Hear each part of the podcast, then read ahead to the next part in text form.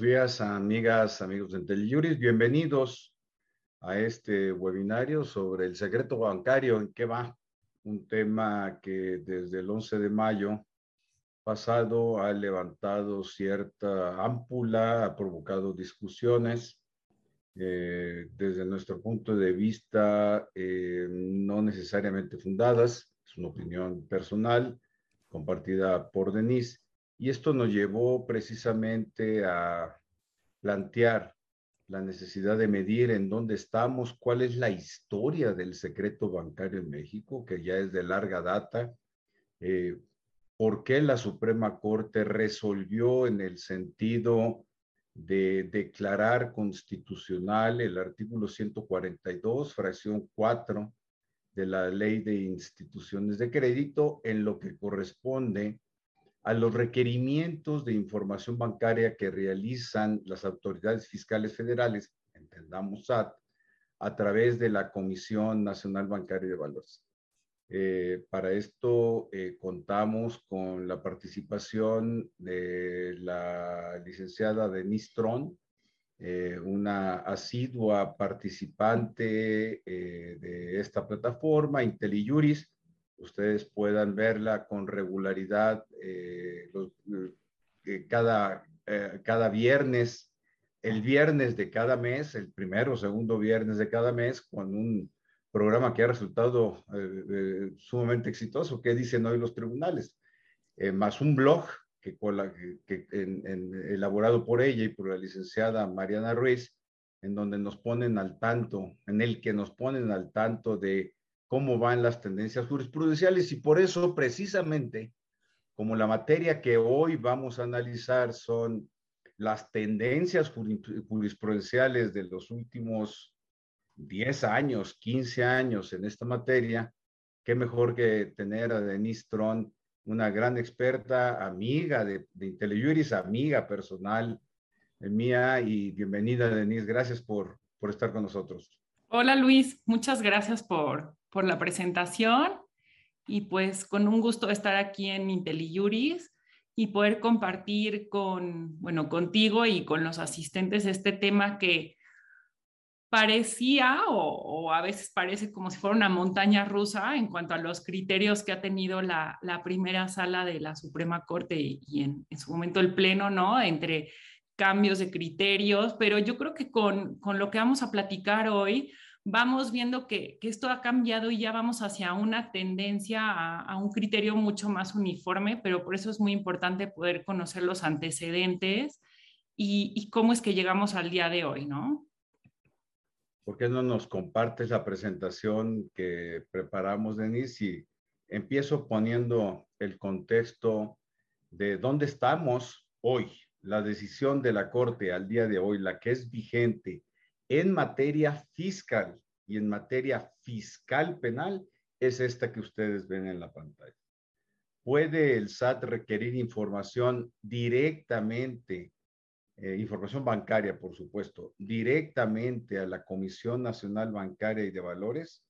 La respuesta es afirmativa, sí, sí puede hacerlo, conforme al criterio de la Suprema Corte eh, del 11 de mayo de este año, que tiene un antecedente de febrero, ya, ya lo comentaremos adelante. ¿Cuál es el uso que puede darse a esa información bancaria recabada por el SAT a través de la Comisión Nacional Bancaria y de Valores? Solo para efectos fiscales. Es el único fin que le puede proporcionar. Eh, eh, y también veremos un concepto que la propia Suprema Corte de Justicia ha desarrollado para eh, comprender o delimitar el concepto de fines fiscales, que puede ser bastante amplio y por lo tanto impreciso. Y puede utilizarse esa información recabada por el SAT directamente de bancos a través de la Comisión Nacional Bancaria y de Valores para la investigación y persecución de delitos penales fiscales, la respuesta reiterada y ratificada por la Suprema Corte de Justicia de la Nación, su primera sala, el pasado 11 de mayo, es que sí, definitivamente sí. Entonces, tenemos estas definiciones hoy en una votación de 4 a 1 de la primera sala, que al momento que se publiquen las tesis respectivas, la sentencia está en engrose, como se le llama técnicamente, cuando se publiquen las tesis tendremos, por lo tanto, conforme a los nuevos lineamientos de la ley de amparo, eh, una jurisprudencia obligatoria para todos los tribunales federales y ordinarios del país. Si nos ayudas, Denise, a poner el contexto de lo histórico de estos criterios para poder entender de dónde viene el secreto bancario y cómo se ha modulado en la materia fiscal. Sí, justo es un tema que platicábamos Luis y yo porque eh, no, no, a veces no tenemos presente que el tema del secreto bancario, eh, si bien no como lo conocemos ahora, pero desde la Ley General de Instituciones de Crédito de 1897, ya se establecía que los interventores en, los bancos, que eran los interventores de la Secretaría de Hacienda, no podían comunicar eh, información o datos respecto de los bancos, ¿no? Estos interventores entraban y hacían esta labor como de auditoría, pero ya tenían esta, esta prohibición. Y, este, este tema del secreto bancario tiene como dos, dos caras de la moneda, ¿no? Por una parte, la, la privacidad de los, de, de, de los particulares, ¿no? Que, que, tienen su dinero, que invierten su dinero en, una institución de crédito, pero por el otro lado está el tema del, secreto profesional que le corresponde a, las instituciones de crédito por la función que ellos realizan, ¿no?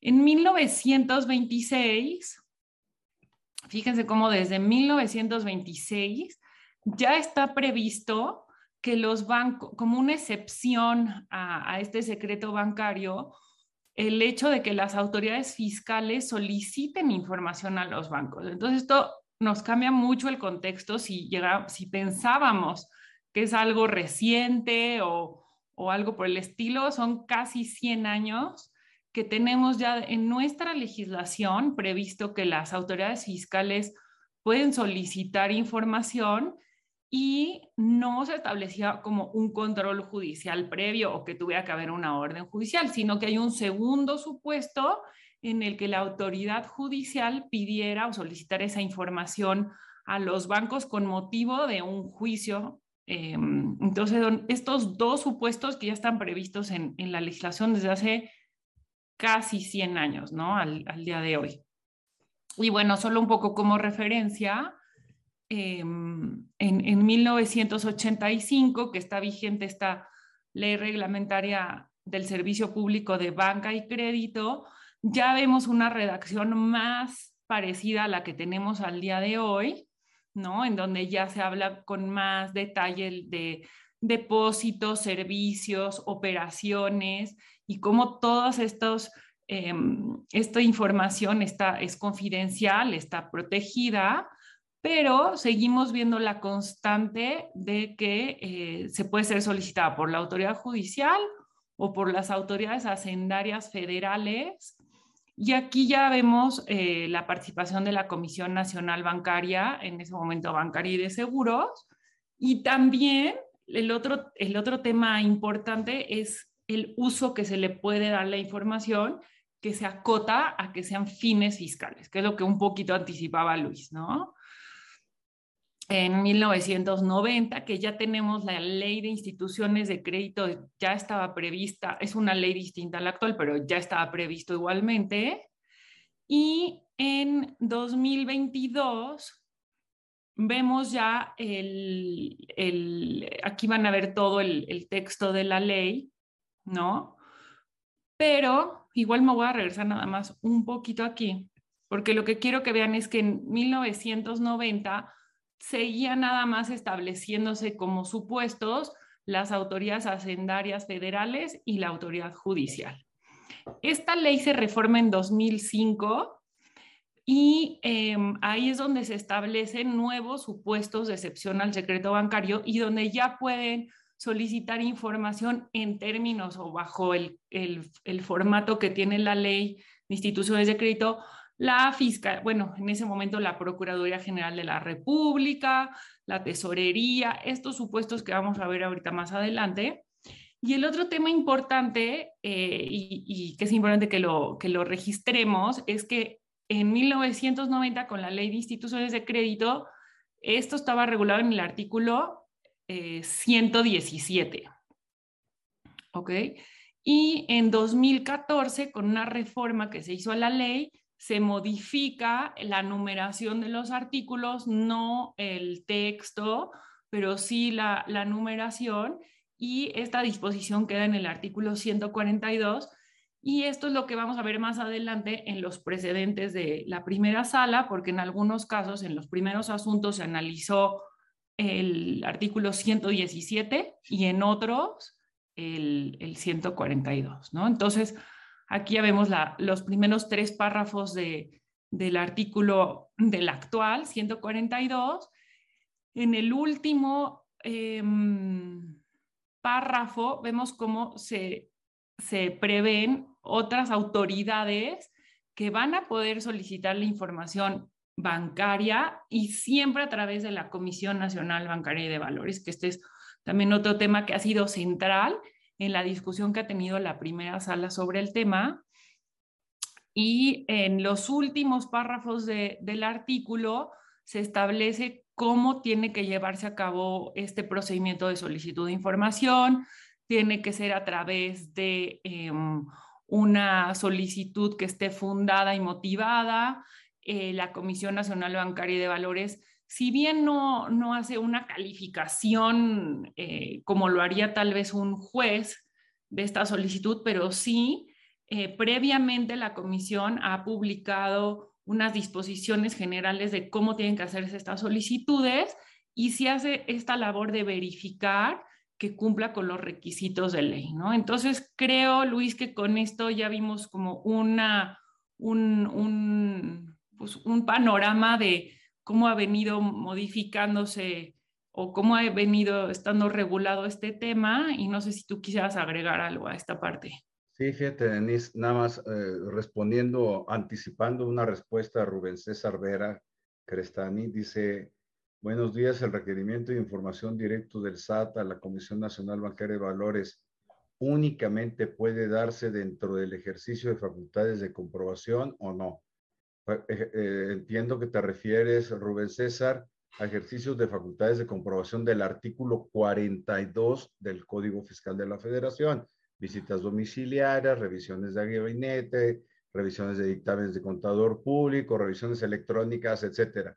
La respuesta es afirmativa. La condición que estableció el criterio del 11 de mayo de la Suprema Corte, primera sala, es que tiene que ser necesariamente en ejercicio de facultades de comprobación. Ahorita lo veremos con, con mayores detalles. Si me quieres ayudar, Denise, eh, de nueva cuenta con el texto del 142, donde viene el enunciado de las entidades, la siguiente lámina.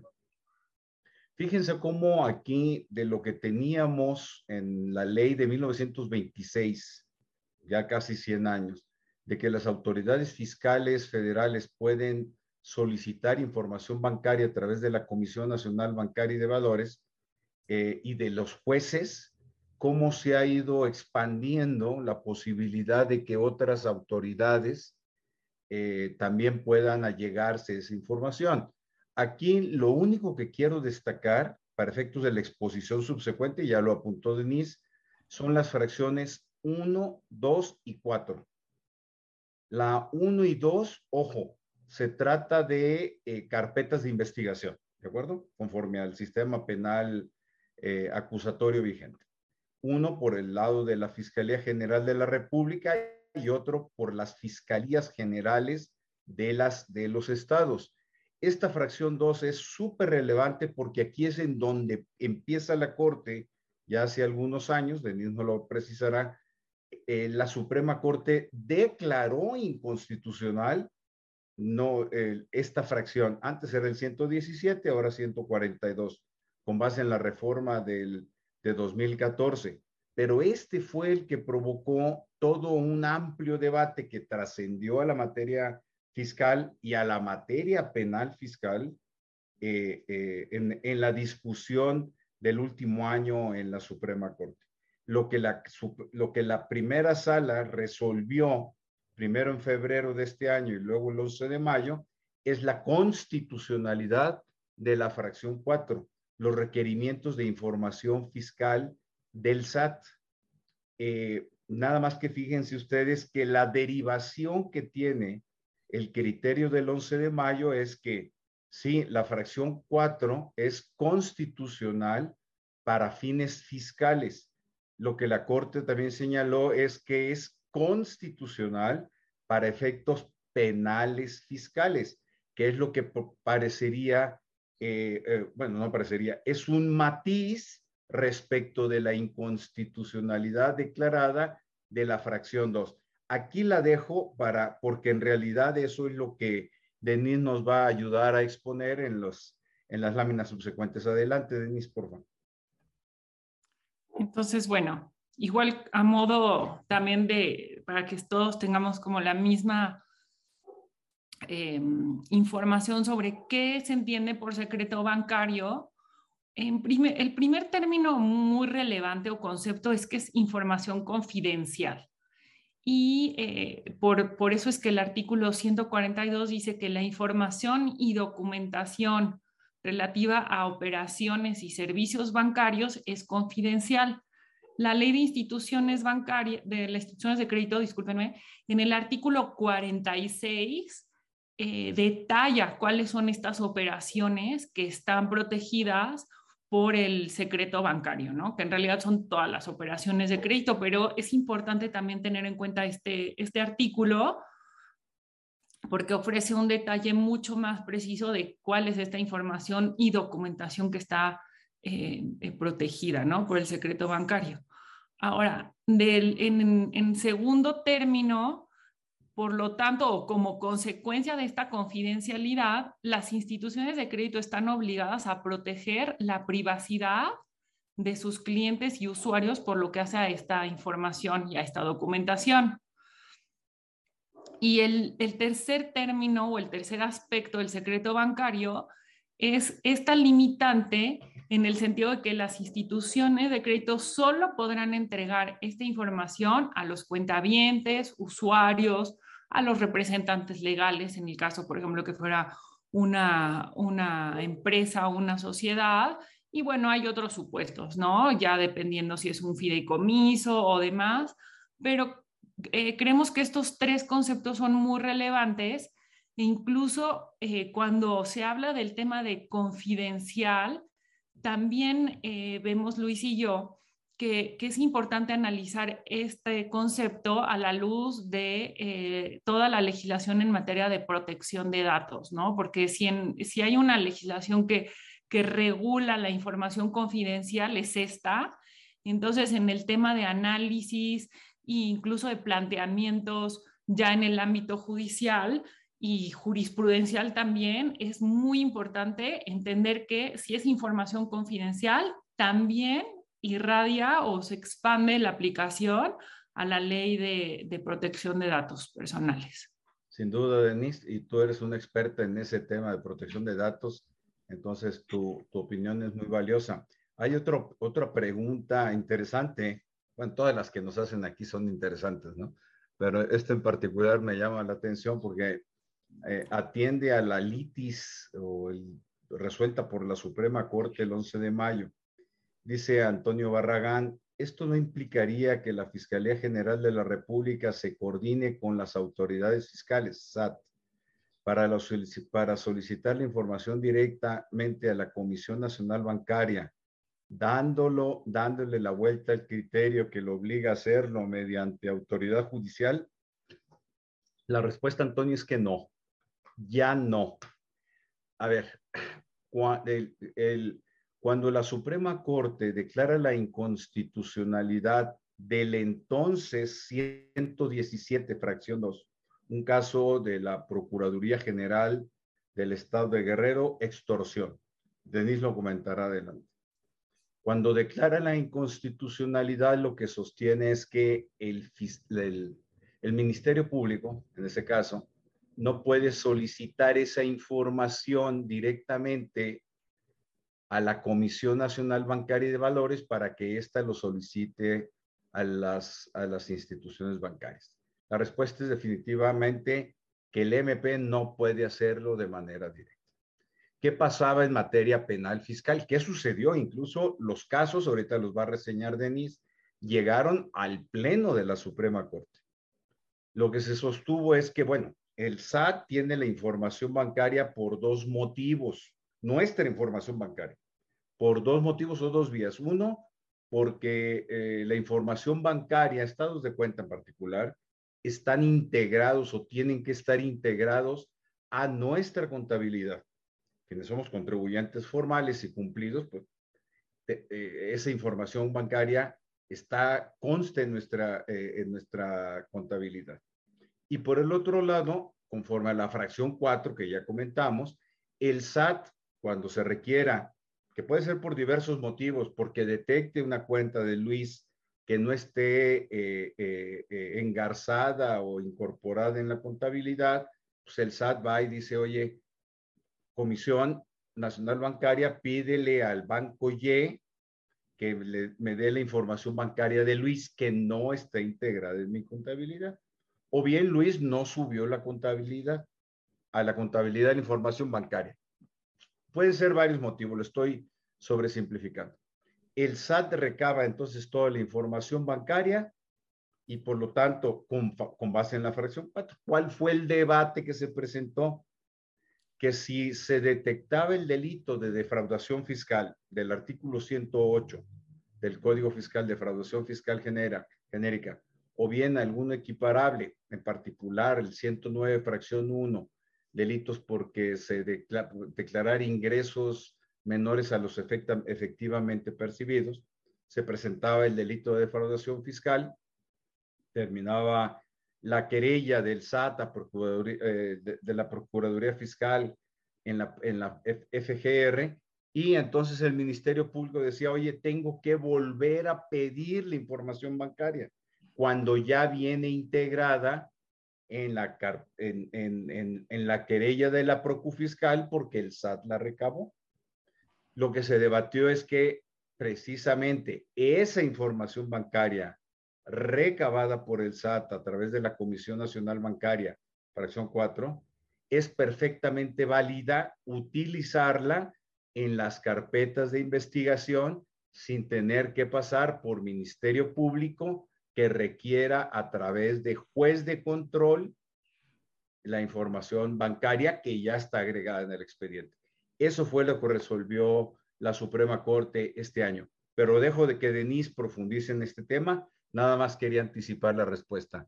Espero haber sido claro, Antonio, y si no, ya vendrá otra vuelta en donde podemos precisar esto. Por favor, Denise. Buenísimo. Pues entonces ya esto realmente nada más es como para que lo vean de manera gráfica, cómo las excepciones al secreto bancario pueden ser por orden de juez o sin orden judicial, que son los dos supuestos que ya vimos. En, el orden de jueces cuando se está actuando en un juicio y el titular de la cuenta es parte en el juicio o acusado en, la materia penal. Incluso hay un precedente de colegiados que dice que incluso en, en las actuaciones preparatorias o previas al juicio, eh, sobre todo como en materia civil, también se puede aplicar o utilizar esta facultad.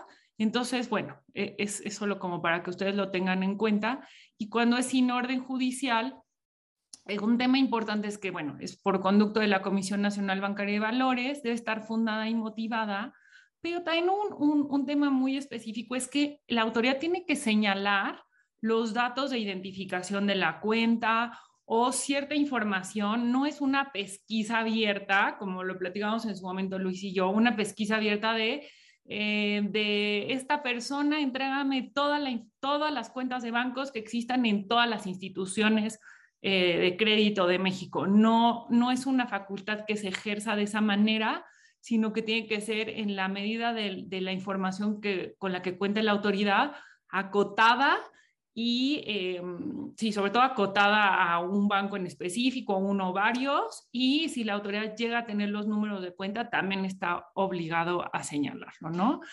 Y en cuanto a, las excepciones en donde no se requiere por ley el, em, control judicial, vemos que en cada una de las fracciones del artículo 142 se señala la autoridad que puede requerir la información y el uso que puede darle a la información, que este es otro tema muy relevante porque es otro control o otra medida que acota la facultad, las facultades de estas autoridades. Y los, las tres fracciones que ustedes ven en, en naranja son las que, mm, respecto de las cuales se ha pronunciado la primera sala y las que vamos a analizar en adelante, ¿no? Entonces, bueno, de todas formas, este material se los vamos a compartir para que ustedes lo tengan a la mano.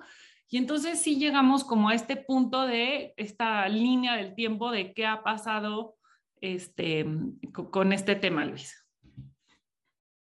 Adelante, sí. sí ah, perfecto.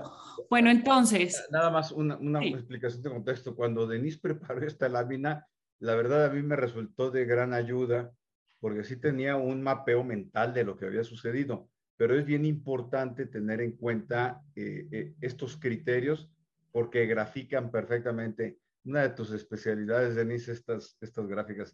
Por eso te la dejo que le expliques tú. Buenísimo. Bueno, los colores que ven tienen una razón de ser. En, son los años en los que se han venido resolviendo asuntos por parte de la primera sala eh, respecto del 117 o 142. Eh, y en cada uno pueden ver ustedes cuál fue la fracción respecto de la cual eh, o la cual fue analizada. Y cuando vemos que está en color verde es porque en esos casos la primera sala resolvió que es constitucional esta fracción, que en todos vemos que es la fracción cuarta, que, que, es la que regula la, la facultad de las autoridades hacendarias federales ha habido una constante en sostener la constitucionalidad de esta fracción. Ahora, el único caso en el que se declaró inconstitucional eh, una fracción del, del 142, en este caso 117, es respecto de la facultad que tienen las fiscalías de los estados. Es el único caso en donde la primera sala sí se, se pronunció sobre la inconstitucionalidad y los dos asuntos que vemos de 2018 y 2021, ahí si bien los proyectos venían planteando también la, bueno, en uno la inconstitucionalidad, ahorita lo vamos a ver, pero en estos dos proyectos que ustedes ven en, en color naranja, el asunto no se resolvió porque quien había presentado los recursos por el cual el asunto llegó a la corte, que siempre fueron las autoridades, se desistieron de sus recursos y por lo tanto no se em, hizo un pronunciamiento o no se resolvió el asunto por parte de, la primera sala. Em, incluso en el caso de 2018, el asunto llegó al Pleno de la Suprema Corte, que en dos ocasiones discutió el tema pero eh, no, no se llegó a resolver. Entonces, creo que con esto podemos tener como un, contexto y lo que sí vemos es que el, el, criterio de 2017, en ese momento sí generó como este planteamiento de inconstitucionalidad del artículo. Y ya en la práctica, en el litigio, eh, se fue planteando que esta inconstitucionalidad tenía que ampliarse a las otras fracciones del 142, ¿no? Que es como, como la tónica que existió desde, pues desde el 2017, 2018 hasta el 2020-21, ¿no? En donde parecía que, que la tendencia era declarar la inconstitucionalidad del artículo, eh, bajo el criterio de que necesariamente tenía que haber una orden judicial previa, pero bueno, al día de hoy esto ya, ya lo vemos más difícil, ¿no?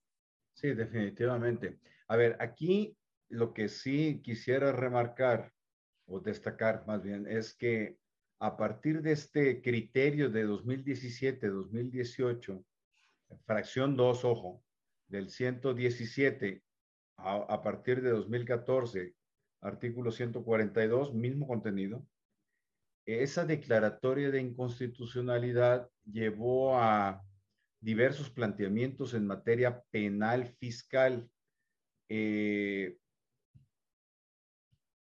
ante tribunales colegiados de circuito.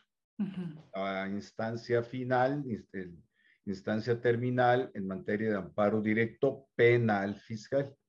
Y algunos tribunales colegiados concedieron el amparo en materia fiscal penal con base en el criterio de la fracción 2, que aquí parece en rojo, a personalidades muy destacadas eh, que habían sido acusadas de fraude fiscal.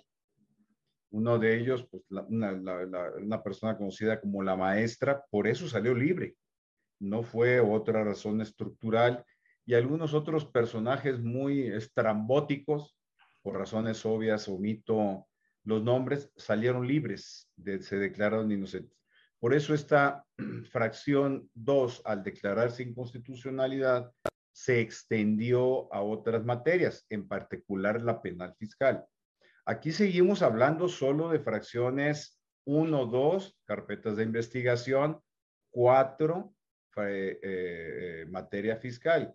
Sin embargo, la gran duda que se tiene todavía no resuelta por la Suprema Corte, ¿qué pasa con otros procedimientos de investigación que realizan otras autoridades? Por ejemplo, la Auditoría Superior de la Federación, el INE, la Secretaría de la Función Pública, por señalar algunos ejemplos. Ahí no hay eh, criterios determinados y queda la duda de si Mm, las razones expuestas por la primera sala de la Suprema Corte de Justicia en 2022, que aquí aparecen respecto de la fracción 4 con semáforo verde, serían extensibles a las otras materias, Auditoría Superior, Secretaría de Función Pública, INE. Más adelante veremos el punto. Nada más ahora lo adelanto. Venga, Denise. Entonces, bueno, Ahora iremos viendo o analizando cada una de, estas, de estos pronunciamientos que se han dado en, la primera sala. Entonces, en 2011, cuando, cuando llega al conocimiento de la Corte eh, la fracción cuarta del, entonces artículo 117 respecto a la facultad de las autoridades hacendarias, sea el, el SAT, la Procuraduría Fiscal, el, criterio señala que el secreto bancario no es absoluto, ¿no? Entonces dice, bueno, si bien el secreto bancario protege el derecho a la privacidad, también admite excepciones y por lo tanto el hecho de que se haga un ejercicio de solicitar información bancaria no puede considerarse por sí mismo violatorio del derecho a la privacidad. Se hace mucho hincapié en el hecho de que es una facultad regulada, que fue lo que ya anticipamos Luis y yo, no se ejerce de manera arbitraria. Y bueno, entre, entre estos aspectos eh, regulados, se hace a través de la comisión. Em, y también el otro tema muy relevante es el uso de la información, ¿no? que es para fines fiscales. Este tema de los fines fiscales o su definición en realidad para nosotros es, o bueno, para mí es, central, porque creo que aquí es donde se ha dado el juego o, se ha visto en, tribunales colegiados, como bien lo decía Luis, qué alcance tiene esta facultad, ¿no? Porque algunos colegiados decían, bueno, fines fiscales es simplemente en el ejercicio de las facultades de comprobación del, del SAT, de la Autoridad Fiscal Federal, y el uso se limita a todas las em, gestiones que se realizan para el cobro de contribuciones, pero en, la, en el ámbito administrativo, que ese, creo que es el punto, ¿no? Y la cuestión o lo que se ha estado poniendo sobre la mesa es si el hecho de que esa información se utilice para eh, ya presentar una querella también entra dentro del concepto de fines fiscales. Entonces, en esta tesis, que de hecho la voy a poner para que la podamos ver, Em, la primera sala, en, lo que ven ustedes en amarillo, pues es lo que ya platicamos, ¿no? Dice que es una que está acotada porque está limitada, que esto tiene que entenderse como la información vinculada con la investigación, fiscalización o comprobación de obligaciones fiscales del titular de las, de, la, de las cuentas bancarias, ¿no? Entonces, en este punto no se entra un detalle si es solo en la vía administrativa o, también en, en, la vía penal, pero eh, bueno, esta definición como tal yo creo que daría para las dos cuestiones, ¿no, Luis? A pesar de que ha habido, ya en el camino se fueron dando diferentes interpretaciones. Sí, definitivamente. Precisamente eh, aquí esto fue el saque que generó todo el debate. ¿Qué quiero decir con esto? Que ya desde, bueno, aquí se resolvió en 2011, pero ya desde hace 10, 15 años sí se venía cuestionando de manera muy mm, enjundiosa, entiendes la palabra en el sentido litigioso fuerte, de, empuje, el tema de, de, la secrecía bancaria a los ojos de un control judicial o no previo al requerimiento que formulara el propio SAT. Mm, una propuesta ingeniosa, si lo vemos en retrospectiva, de quienes lo hayan hecho, sin lugar a dudas. Así es.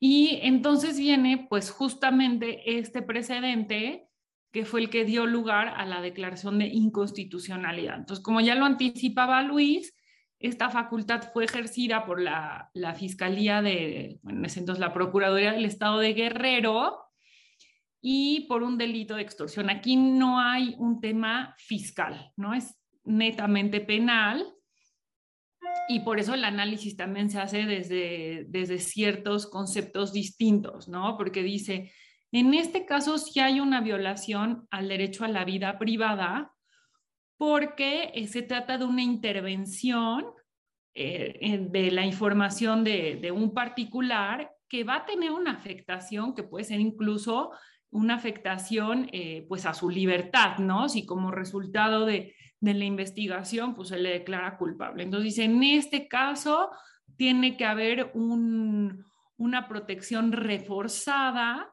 y por tanto, si las fiscalías de los estados van a hacer una solicitud de información bancaria, se requiere orden judicial previa que califique eh, eh, si esta información realmente se requiere y que se asegure de que se cumplan como con con todos estos requisitos de protección, ¿no? Y la primera sala analiza esta fracción a la luz de dos artículos de la Constitución, ¿no? Uno, el artículo 21, que regula el, tema de la investigación de delitos y dice, este artículo constitucional en su redacción no tiene, no tiene previsto, como en estas facultades de investigación que tiene el MP, no está previsto el que haya una intromisión en, la información bancaria de los particulares. Y por otra parte, dice, se trata de una facultad que irrumpe a la vida privada del particular y que tampoco está contemplada por el artículo 16 constitucional. En los, en los criterios más recientes, vemos que en estos dos aspectos es realmente donde hay un cambio de criterio, ¿no? Porque por ejemplo, se dice, bueno, el artículo 16 establece en qué supuesto se puede hacer una irrupción a la vida privada, pero no necesariamente prevé todos los supuestos. Entonces, en estos dos puntos es un, un, un, punto donde ha habido una modificación en el criterio, ¿no? Y como tres temas em, o conceptos relevantes que se dieron en este criterio es, bueno, la protección al derecho a la vida privada, que este tiene que, igualmente estar protegido por la seguridad, o sea, tiene que haber una seguridad jurídica y eso solo se logra con la, el control judicial previo y también se habla de este concepto de autodeterminación de la persona. Entonces, igual me voy al, texto de la tesis y Luis, si tú quieres como comentar algo de este tema. Pues realmente lo, sintetiza aquí la tesis todo lo que has venido eh, planteando yo creo que lo que está marcado en amarillo a partir de la segunda parte eh, es consecuencia de una afirmación inicial que el secreto bancario financiero es parte del derecho a la vida privada. Yo creo que este es el, el punto eh, nodal de toda la discusión subsecuente que se ha abierto para poder establecer las excepciones. Por ahí, por eso, cuando se habla de las procuradurías, eh, procuradores generales, fiscalías generales de las entidades federativas, el trasfondo de este criterio, que digamos que tiene una aproximación distinta a lo que terminó siendo en materia fiscal federal, es que mm, lo que procura, mm, eh, insisto, esto se lee tras las líneas de esta tesis, son las famosas pesquisas, es decir, impedir que el Ministerio Público agarre una escopeta como tratando de rastrear o encontrar lo que desconoce de plano y siempre eh, por tratarse de materia penal fiscal, materia penal, perdón, eh, evitar eh, un criterio autoritario, un criterio arbitrario, subjetivo del Ministerio Público, que es aquí, como veremos posteriormente en materia fiscal, en donde, en donde existe un, un tono que, que, quizá justifique o no, es, es, muy debatible, ¿eh? muy, muy debatible. Cuando el Ministerio Público inicia una carpeta de investigación, sobre todo eh, con el criterio, último criterio de esta semana de la primera sala de la Suprema Corte de Justicia de la Nación, eh, el, el, sujeto, la persona que está investigada en una carpeta de investigación, no participa en ella y la Suprema Corte acaba de resolver que definitivamente es constitucional que no se le dé intervención alguna. ¿Qué quiere decir esto? Que una carpeta de información, eh, de investigación, perdón, es reservada hasta para el mismo sujeto eh, investigado. Eso es diferente sucede en materia, en materia fiscal que después se traduce en materia penal fiscal. ¿Dónde está la diferencia? como lo comentamos eh, hace un momento, esa información se recaba a través de facultades de comprobación del artículo 42 del Código Fiscal, teniendo como antecedente que la información bancaria tiene que estar agregada a la contabilidad. Si es en ejercicio de facultades de comprobación, el contribuyente tiene una participación directa, inmediata y plena en el ejercicio de esa facultad de comprobación. Por lo tanto, tiene posibilidades de argumentar y aducir lo que a su argumento corresponda eh, en, en, función de la información bancaria recabada por el SAT. Lo que no sucede en materia penal autónoma, que es a, a lo que se refiere este criterio. Pero bueno, ya con esto, Denise, para no detenerte, vas muy bien en la exposición. Incluso aquí José Luis Basulto acaba de mandarte unas porras. Sí, gracias. Comparto totalmente. Sí, y bueno, igual nada más aprovechar, Jorge Nava nos dice, la tesis en estudio, que por, por la hora es más bien la, actual, ¿no? La, la, vigente ahorita, mayo de 2022, dice, la tesis en estudio aplica únicamente para el sistema mixto inquisitorio y nunca para el acusatorio, es decir, asuntos hasta el 17 de junio de 2016. Si vemos como esta, esta tendencia en estos precedentes, sobre todo en los últimos, donde se va acotando más, ¿no? Diciendo, bueno, estamos analizando este supuesto en específico, en este caso, sí, incluso la tesis publicada en mayo de 2022 habla del sistema mixto, pero creemos que es un camino, ¿no? Donde cada vez conforme se vayan presentando los asuntos, consideremos que pues la Corte solo o los tribunales solo se pueden eh, referir a la litis, ¿no? Nunca van a poder ampliar su criterio a algo que no haya sido planteado en la litis. Entonces, bueno, sí es, es correcto. Y Leo Pineda nos dice, las juntas de trabajo y ahora los tribunales del trabajo pueden solicitar información de las cuentas de los demandados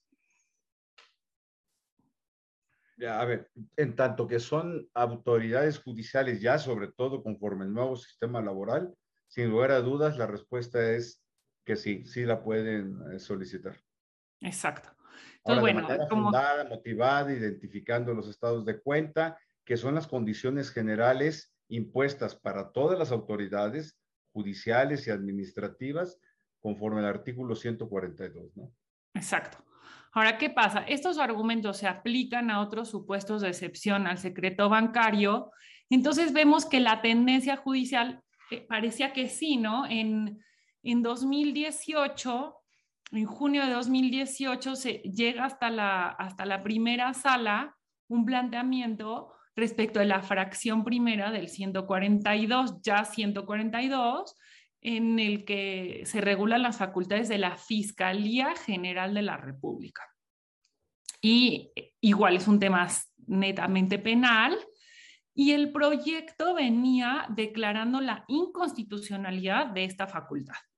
El asunto se discute en la primera sala, ah, perdón, es en agosto de 2018, y en la discusión se, determina que el asunto se va a remitir a pleno para que sea ahí donde se, determine em, la constitucionalidad o no de este precepto. El asunto se eh, discute en noviembre del mismo año, ahora en pleno, e igualmente con un proyecto eh, en donde se plantea la inconstitucionalidad. Sin embargo, en la discusión de, los ministros no se alcanza, eh, bueno, de hecho, seis, con seis votos en contra del proyecto, eh, se habla de que hay como un cambio en, en, la discusión, en la tendencia, y seis ministros votan por la constitucionalidad de las facultades de la Fiscalía General de la República. Entonces, esto lleva a que el asunto se turne a un nuevo ministro y pues prácticamente unos 10 meses después, ¿no? En junio de 2019, se plantea un proyecto en donde se dice, esta facultad de la Fiscalía es constitucional, no se requiere eh, orden judicial previa y se vota como tal el asunto, se vota Em, pero ahora con seis votos en contra, o sea, como que se revierte y dice ahora la Corte no, y de hecho ya es una integración distinta, ¿no? De la Corte, también eso hay que tomarlo en cuenta, eh, pero, pero se dice no, o sea, seis ministros votan en contra y dicen vamos por la, para declarar la inconstitucionalidad. Entonces, eh, en ese momento, entre, o sea, se, se vota pero no se resuelve sobre los efectos de la sentencia y en ese inter, que son cuestiones de días, la Secretaría de Hacienda y el Ministerio Público, que son quienes habían presentado los recursos ante, ante, la, ante la Corte, se desistieron de los mismos y el Pleno eh, analiza y dice, bueno, pues al final nosotros siempre vamos a resolver a petición de parte y si hubo un desistimiento por parte de las autoridades, pues estamos prácticamente impedidos para, eh, em, para resolver el asunto, para pronunciarnos sobre la constitucionalidad o no de este artículo. Y entonces el asunto se queda pues ahí, ¿no? A, lo que había quedado resuelto por los colegiados y, y en, en suspenso, ¿no, Luis? Sí, se quedó en suspenso. Aquí pues fue poste, como se diría en fútbol, en el soccer, porque si el proyecto venía declarando constitucionalidad y traía seis votos en contra, pues en realidad lo que se estaba votando ya en pleno, lo cual era así una situación terminal y terminante, implicaba que para efectos penal fiscal, ojo, ¿eh? este asunto era penal fiscal, un caso de un facturero muy, muy grande, además acusado de lavado de dinero en una macro investigación realizada por la Procuraduría Fiscal de la Federación de la mano de la UIF y de la Fiscalía General de la República, un golpe de este tamaño hubiera sido devastador. Por eso fue que eh, la Secretaría de Hacienda y el Ministerio Público se desistieron precisamente para evitar que se formalizara ese golpe tremendo que se hubiera sufrido el, el, el, gobierno federal en general por el lado hacendario. Implicaba no solo autoridades fiscales, sino también UIF. Ya en otra charla que tendremos aquí con Denise, ya está preparándose, está en la cocina, hablaremos sobre el bloqueo de cuentas bancarias por parte de Hacienda en su doble vertiente, bloqueo de cuentas bancarias, aseguramiento de cuentas bancarias por parte del SAT y el bloqueo y aseguramiento de cuentas bancarias por parte de la UIF. No se lo pierdan, pronto aquí lo tendremos. Pero adelante, Denise, te quité la palabra. No, no, no, no, ahí vamos. Tú eres la felicitada, entonces mejor te dejo a ti. No. bueno, este asunto más o menos este, tuvo como la misma suerte que el anterior, ¿no? En 2021, ahora se trata de un delito de fraude en, en, la Ciudad de México, de hecho, en el que, en el que intervino un, un despacho de abogados, ¿no? Este, que, que, denunció a un cliente por, por delito de fraude y se planteaba eh, si era constitucional o no la fracción segunda, o sea, las fiscalías de los estados, porque es un asunto de la Fiscalía de la Ciudad de México. El proyecto, eh, que incluso es de la, ministra Ríos Farhat, que coincide que son justo, también era la ponente en los últimos dos asuntos de este año, estaba planteando la constitucionalidad de esta fracción, ¿no? Entonces, este proyecto venía a modificar el criterio de 2018 que hablaba de que en el que en el que se había declarado la inconstitucionalidad y el análisis que hizo la ministra en su proyecto es a partir del test de proporcionalidad. No me voy a detener porque este, este, esta técnica o, este, esta forma de resolver es la misma que se utilizó en el proyecto de marzo de, de mayo de 2022, pero en este proyecto también se analiza esta, esta fracción bajo el test de proporcionalidad y se dice esta medida que establece la, legislación cumple con el test de proporcionalidad y por lo tanto es constitucional. Sin embargo, eh, ni siquiera, bueno, realmente se discutió el tema, sino que el presidente de la República se desistió de este asunto y eh, la primera sala aceptó el desistimiento y con esto queda vigente o quedó vigente el criterio de 2018, ¿no? Ahí yo puse simplemente como un, una, una transcripción en donde analiza y dice, no toda técnica de investigación requiere de control judicial previo, sino que es necesario atender a la naturaleza de la medida. Y vemos que, que esa es la tendencia, ¿no? Decir, no vamos a analizar así todo blanco o todo negro, sino que analicemos cada aspecto en específico y como lo anticipábamos un poco, no por el hecho que si está o no previsto expresamente en la Constitución, eso va a definir si, su constitucionalidad. Y no sé, Luis, si ya me sigo con lo de este año para que nos dé tiempo de cerrar. Sí, por supuesto, venga, yo creo que es, el, el 2022 es el, el, el año, me refiero. Exacto. un año clave para la materia penal fiscal. Yo creo que eh, nos hemos concentrado en el criterio del 11 de mayo de este año. Insisto, no hay engrose publicado, listo, y no hay tesis publicadas, pero sí sabemos, tenemos muy claro que desde febrero de este año ya eh, la primera sala había resuelto o había perfilado ya lo que es hoy un criterio firme, definitivo e incuestionable. Insisto, a manera de cierre o precierre, es una historia que tiene 100 años en donde se puso en suerte el secreto fiscal y, ya en febrero de 2022, termino, ya quedó claro que, que no hay tema con la materia fiscal ni penal fiscal. Venga, Denise. Entonces, en este, este asunto todavía es el 117 porque es una contradicción de tesis que, que ya estaba ahí puesta sobre la mesa, pero no se había resuelto, de dos tribunales colegiados respecto de la constitucionalidad o no de eh, la fracción cuarta, la facultad de las autoridades hacendarias, ¿no? Y aquí es donde eh, la primera sala da la primer, eh, pues ya definición contundente de que la información bancaria que es recabada por el SAT sí puede ser utilizada para presentar una querella por delitos fiscales. Y número dos, que el Ministerio Público puede utilizar dicha información, que es como las primeras preguntas que planteó Luis, pero aquí es donde se resuelven.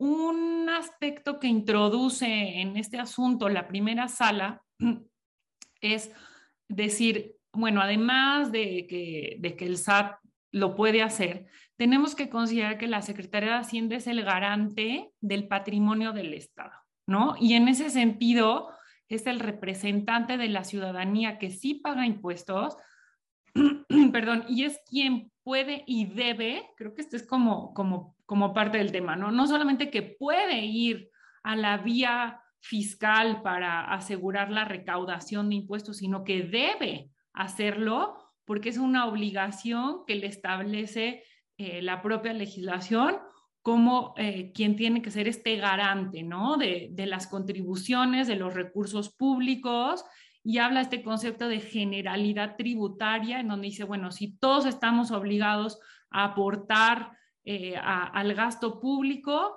es la Secretaría de Hacienda quien tiene que asegurarse de que haya una recaudación de impuestos, ¿no? Entonces, empodera a la, a la, a la Secretaría de Hacienda y Crédito Público y este asunto, eh, si bien se discutió en febrero, en mayo, justamente el 22 de mayo de, de, reciente, se publicó ya como tesis de jurisprudencia o como criterio de jurisprudencia, el, el que estamos viendo en la pantalla, donde establece que los estados de cuenta bancarios que fueron em, obtenidos por, por, la Secretaría de Hacienda, en, específico por el SAT, en el, en, en el uso de sus facultades de comprobación, que ahí también nos regresamos como a la pregunta inicial, sí pueden utilizarse para formular una querella y además que quiera como que el salto de la muerte, ¿no? Justo para uno de los tribunales colegiados que contendió decía,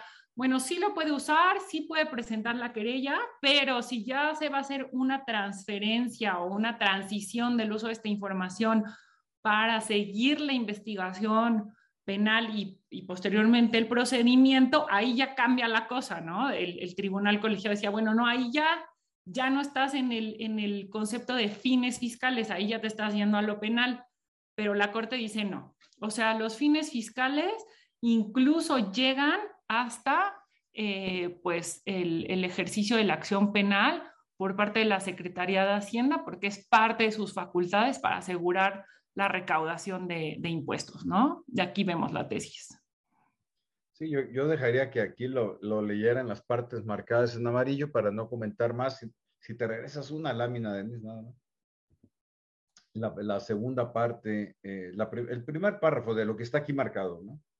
Y el segundo párrafo dice todo, realmente ya lo que tú has comentado de manera sintética, dando las razones y de, manera concluyente. No hay mucho ya que, averiguarle al tema de la materia fiscal, administrativamente hablando, ni de la materia fiscal desde la aproximación penal. Ya está, es un tema cerrado, concluido, definitivamente.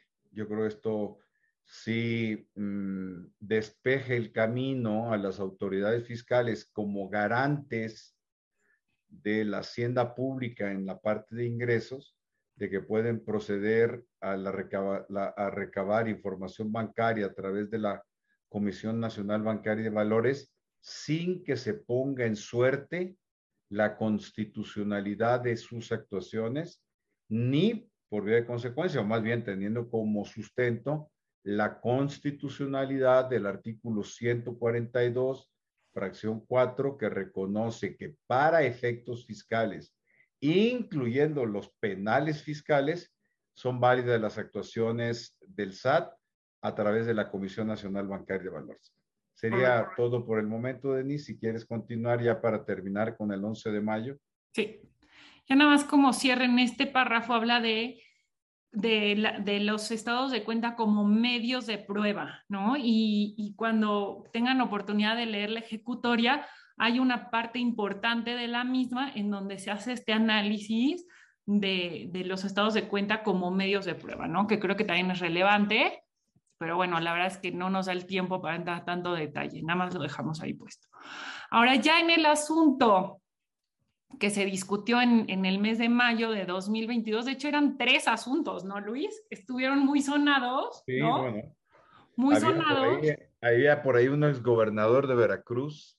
Exactamente. O sea, en la misma sesión de la primera sala se iban a discutir este asunto específico que, que sí dio lugar a, a, a, un pronunciamiento de la primera sala y otros dos que estaban relacionados con, con un exgobernador de Veracruz que finalmente ya no, no se resolvieron, ¿no?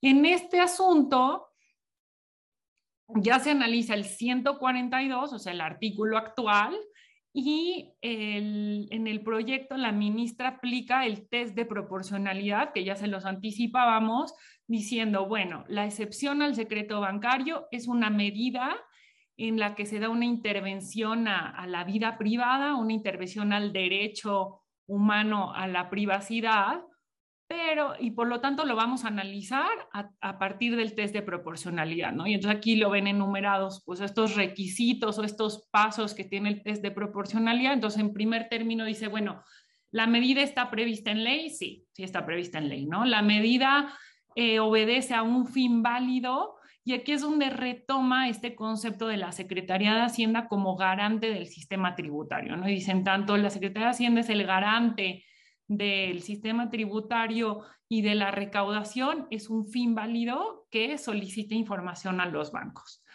Y dice, bueno, al final también es idónea porque em, evita que el secreto bancario sea un obstáculo para el cobro de contribuciones. Y aquí me voy a la última parte, un tema que también hemos platicado mucho Luis y yo, de decir, a ver, el secreto bancario parecía que podía ser absoluto, aunque como ya lo vimos en los antecedentes legislativos, nunca lo ha sido, pero con una reforma de 2005 fue que eh, se incorporó en el sistema legislativo mexicano todas estas em, pues tendencias que vienen a nivel internacional y sobre todo desde Gafi en materia de prevención del lavado de dinero, para decir, el secreto bancario no puede ser un obstáculo para que las autoridades realicen las investigaciones y todas estas labores eh, para investigar el lavado de dinero, el financiamiento al terrorismo y, bueno, en el caso específico de México, pues mucho más, todo el tema de defraudación fiscal, ¿no? Entonces, eh, dice, bueno, al final hay una tendencia internacional a que el secreto bancario no sea un escudo que permita a eh, pues las personas que cometen estos delitos que se puedan amparar a, a, no dar a conocer su información, ¿no? Y dice, bueno, es, es, también tenemos que considerar que es la alternativa menos restrictiva y, e idónea, ¿no? O sea, es decir, es la forma más fácil y menos, em, pues, eh, como agresiva hacia el particular para poder hacer este tipo de investigaciones y por lo tanto pues cumple con eh, la proporcionalidad que se exige, ¿no? Para cualquier medida que limite derechos humanos. Y aquí vemos, como decía Luis, no hay una tesis publicada, de hecho no está ni siquiera publicada ya la sentencia como tal, pero sí tenemos el proyecto de sentencia y aquí vemos pues ya como contundente, ¿no? De decir, este, esta fracción eh, no, no viola derechos humanos y por tanto es constitucional. Yo creo que está claro aquí en esta, la conclusión que presenta mm, este proyecto, que mm, con alta certidumbre será el engrose final y en ese sentido vendrá la tesis obligatoria para todo el país. Cabe aclarar que el voto en contra de la ministra Norma Piña no fue en contra de los eh, eh, resolutivos para declarar constitucional el artículo, sino contra los considerandos. Eh, quizá mm, lo que debió haber sido es un voto concurrente, pero bueno, así está la votación. Eh, yo creo que aquí ustedes podrán eh, ver, ya eh, lo, leen sin, sin mayor problema, una conclusión desde nuestro punto de vista natural ya el 11 de mayo, con base en todos los antecedentes que hemos comentado, cómo se venían proyectando en el tiempo las cosas, como desde 1926 el secreto, el secreto bancario desde la perspectiva fiscal tenía una excepción, ya el resultado eh, es definitivo, definitorio, no habrá que buscarle más, criterio jurisprudencial válido, 2022 es clave para entender estas materias. Eh, como ven, Denise es una gran experta en el manejo de precedentes judiciales, hoy nos lo ha demostrado. Muchas gracias a todos los que nos acompañaron y por favor, la próxima semana no se pierdan precisamente con Denise y un expertazo aquí, amigo de IntelliJuris también, Fernando Martínez Cos, que nos van a hablar sobre el CFDI, la versión 4.0, ahora que están las largas colas en el SAT para los, eh, eh, las constancias de, de, situación fiscal de los trabajadores. Bueno, esa es una de las facetas, una de las vertientes que tiene la problemática. El martes, ocho y media de la mañana, hora Ciudad de México, ustedes podrán constatar y, y, ver hacia dónde van las cosas, qué problemática existe. Y también el viernes de la próxima semana, Denise, ya te apropiaste de la plataforma IntelliJuris, lo cual nos tiene muy contentos. No se pierdan el programa junto con Mariana Ruiz, otra destacada abogada. ¿Qué dicen hoy los tribunales? Un saludo a todos, muchas gracias, Denise, mi agradecimiento personal. Que tengan buen fin de semana. Hasta pronto.